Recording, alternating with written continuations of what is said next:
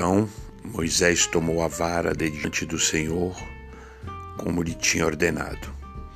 Moisés e Arão reuniram o povo diante da rocha e lhes disseram: Ouvi agora, rebeldes, porventura faz, faremos sair água desta rocha para vós outros? Mas o Senhor disse a Moisés e Arão: Visto que não crestes em mim para me santificar diante dos filhos de Israel, por isso não fareis entrar este povo na terra que lhe dei.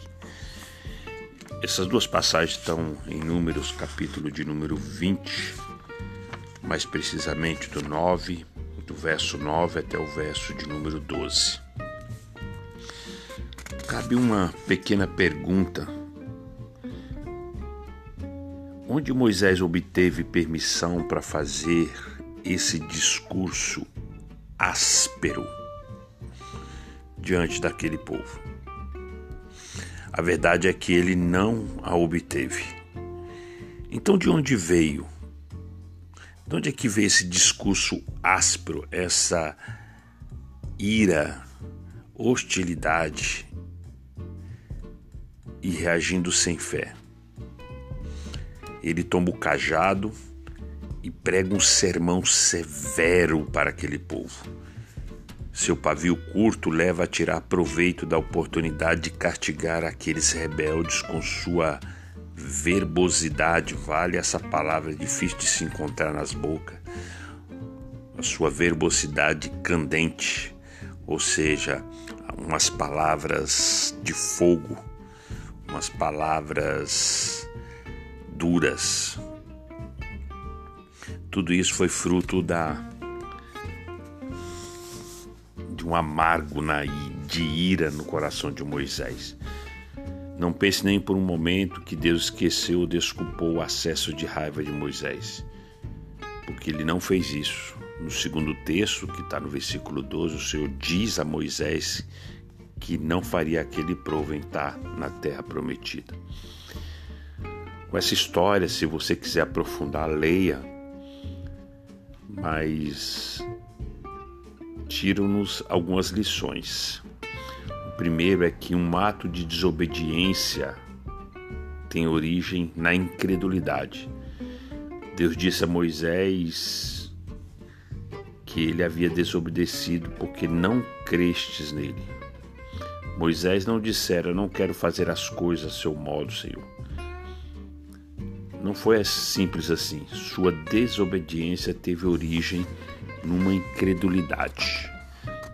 A ira gera uma incredulidade no nosso coração. Outra lição que eu tiro é que um ato público de desobediência da minha parte ou da parte de qualquer um diminui a glória de Deus. Deus declarou que a incredulidade de Moisés impediu que o Senhor fosse tratado como santo aos olhos dos filhos de Israel. Em outras palavras, Moisés, você manchou a minha santidade.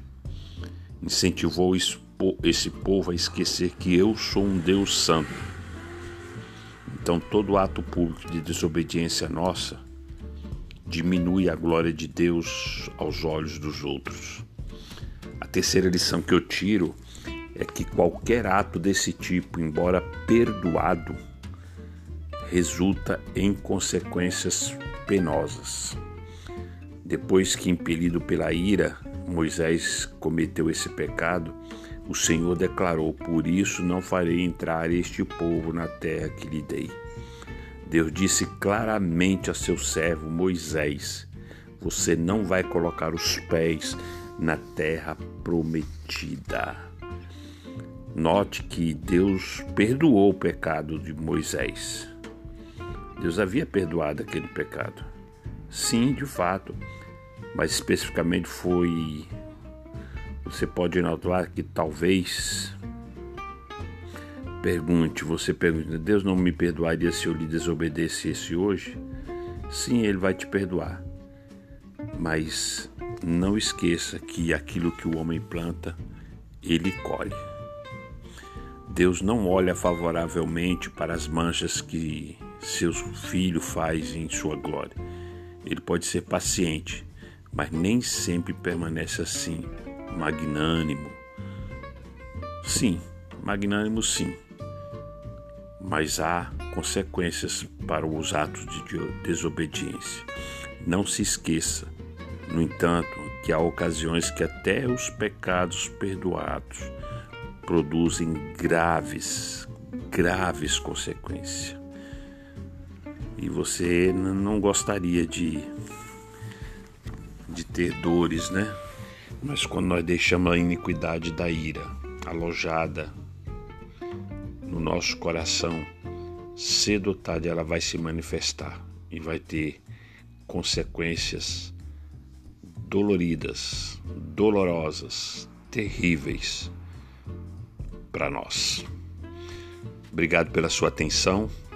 Pense nisso. Compartilhe com os seus amigos e familiares essa devocional. Que o Senhor te abençoe. Eu sou o pastor Gilberto Silva e essa é a sua devocional derramar.